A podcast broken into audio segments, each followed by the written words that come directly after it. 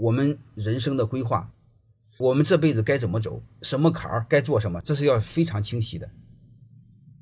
你比如正常来说，我们五十岁之前上坡，过了五十岁下坡。